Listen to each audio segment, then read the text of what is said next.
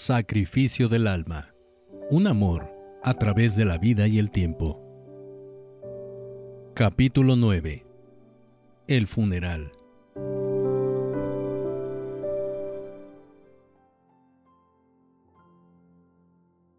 Mientras el pequeño Paul Martín permanecía inconsciente en el hospital, se celebró la misa de cuerpo presente en la iglesia de San Lombardo.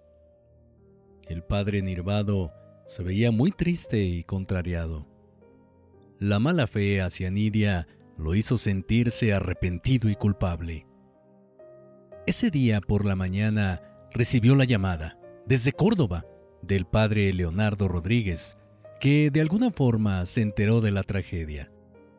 Le habló de la pena que le causaba al ser un gran amigo de Alberto y su familia, encargándole que diera el más sentido pésame y que los apoyara en todo lo necesario.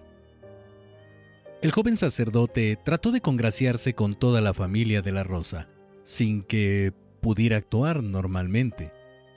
La iglesia estaba llena y mucha gente esperó afuera. La tapa del féretro estaba abierta. Nadie en el pueblo había visto a una mujer tan bella en un ataúd.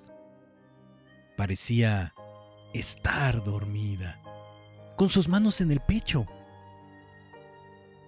Una pequeña tiara parecía coronarla como princesa para su eterno sueño. Casi todos lloraban en silencio. Alberto apretaba las mandíbulas aunque sus lágrimas no paraban de salir. Impulsos de locura querían brotar de sus adentros, pero haciendo un esfuerzo supremo, logró controlarlos. La tristeza y el coraje estaban en la mente de todos los asistentes. ¿Quién quería matar a tan bella y noble mujer? Se preguntaban. Nidia se había dado a querer por los que la conocían. Todos los niños de su escuela y sus padres sufrieron por su muerte.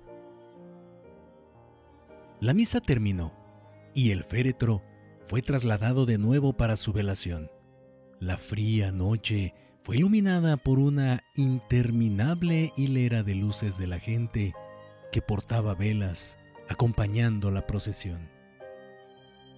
Muchos niños caminaban sintiendo por primera vez el dolor que produce la muerte de alguien querido sin entender el porqué de las tragedias. El funeral se realizó al día siguiente en medio de una leve nevada. Las balas nunca llegaron a los cuerpos de las víctimas. De cualquier forma, causaron el fallecimiento de una inocente y tenían al borde de la muerte a un pequeño niño. El doctor del hospital informó apenado de los detalles del traumatismo de Nidia y del niño Alberto y don Diego. Lamentablemente, su esposa sufrió la rotura del cuello. Si hubiese sobrevivido, hubiera quedado totalmente paralítica por el resto de su vida. Lo importante ahora es salvar a su hijo, que recibió varios traumatismos en la cabeza y tiene una severa inflamación, por lo que hay que inducirle un estado de coma y esperar a que se desinflame. Hoy vendrá el doctor Rodolfo Azuara, que es especialista en estos casos, para valorarlo y decirme si es necesario trasladarlo a San Luis. Alberto se pasaba los días y noches cuidando a Paul Martín.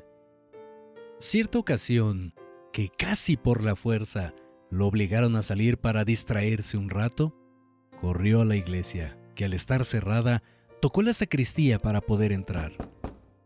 Esta vez, el padre Nibardo lo recibió amablemente. Preguntó por su hijo y le dijo que rezaba a diario por su pronta recuperación. Después, lo acompañó a pasar a la iglesia para rezar sin que nadie lo molestara. La actitud del padre en realidad había cambiado. Una tarde que intentó visitar al niño, encontró a Alberto dormido sentado en una silla apoyando su cabeza en la cama.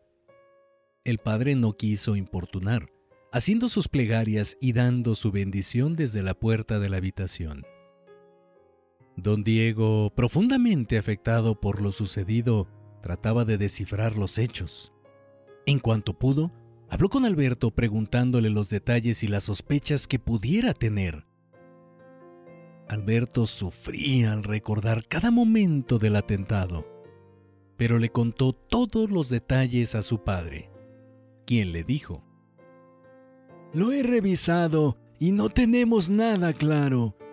Me han dicho mis abogados que el matrero le dieron 12 años de cárcel y los está cumpliendo en el reclusorio de Buenos Aires.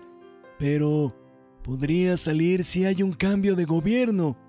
Tú sabes cómo cambian las cosas en un golpe de Estado. Máximo Pergolesi, su padre, es muy vengativo y lo creo capaz de haber mandado a los matones y más por lo que debemos continuar alertas.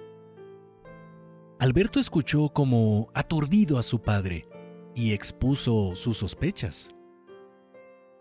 Yo pensé mucho en Piero y sus cómplices. A pesar de que no le levantamos cargos, es muy posible que quisiera vengarse. Lo mismo pensó Rebeles, a quien mandé seguir al mal agradecido hijo de... Alberto se quedó callado pensando en una tercera posibilidad, la cual no se la dijo a su padre, aunque él también llegó a pensar lo mismo. Silvia no había vuelto a tener pretendientes y su madre despotricaba en contra de Alberto, dándole los peores calificativos. Cabía la posibilidad de que la madre despechada contratara a unos miserables matones para vengarse del desaire a su hija. Don Gil, jefe de la policía, investigaba por su cuenta las dos primeras posibilidades sin tener resultados. Un nuevo suceso volvió a escandalizar al pueblo de San Lombardo. A los siete días del funeral de Nidia, encontraron muerto a Piero al parecer, colgado en su propio cuarto sin dejar nota alguna. Solo botellas de brandy ya vacías y encerrado desde adentro. Lo que complicaba más llegar a la verdad. De cualquier forma, toda la familia de la Rosa contaba con la protección de sus mismos empleados y de la policía, que pronto daría por cerrado el caso, culpando a Piero del homicidio. Alberto y su padre no estaban conformes con el veredicto de la policía. Los dos empleados de la meseta que renunciaron volvieron a solicitar el trabajo pidiendo disculpas y diciendo que los había engañado. Un hombre que los encontró muy cerca del potrero les ofreció trabajo en Córdoba, prometiéndoles un sueldo muy generoso y les dio dinero para los pasajes, no sin antes interrogarlos sobre cuánto ganaban, el trabajo que desempeñaban y extrañamente sobre sus patrones y sus movimientos. Cuando los trabajadores se dieron cuenta que la dirección y el rancho en Córdoba no existían, no tenían dinero para regresar a San Luis y buscaron al padre Leonardo para que los ayudara. Los dos empleados trataron de dar todos los detalles del embaucador, pero no sirvió de nada. Una tarde que Alberto cuidaba a su hijo, que continuaba inconsciente, notó que empezaba a reaccionar y llamó a los doctores para que lo atendieran. Inmediatamente lo revisaron, observando que el niño solo balbuceaba. La noticia alegró a toda la familia, pero aún pasó otra noche sin despertar completamente. Al otro día, Alberto y su madre cuidaban a Paul Martín, cuando empezó a hablar, preguntando por su madre. Alberto, ah, con un nudo en la garganta, no supo qué contestar y lo abrazó.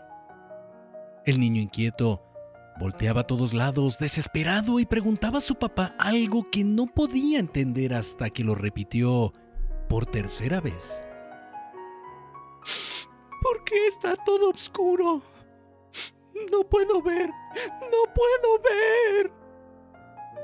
Alberto recibió un golpe igual de doloroso al que recibió al ver el accidente.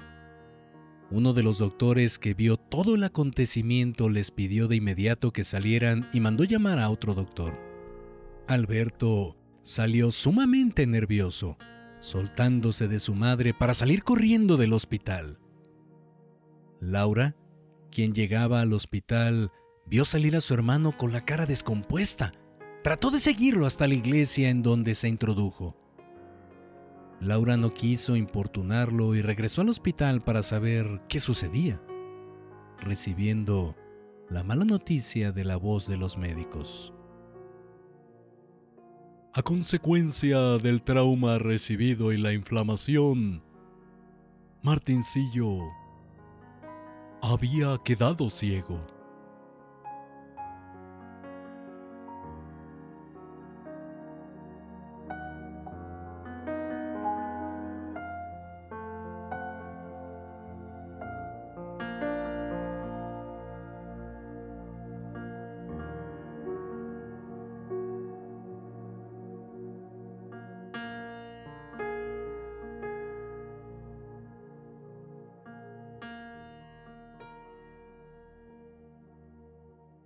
No te pierdas el próximo episodio de Sacrificio del Alma, un amor a través de la vida y el tiempo, escrito por Rubén Sobrino Prado.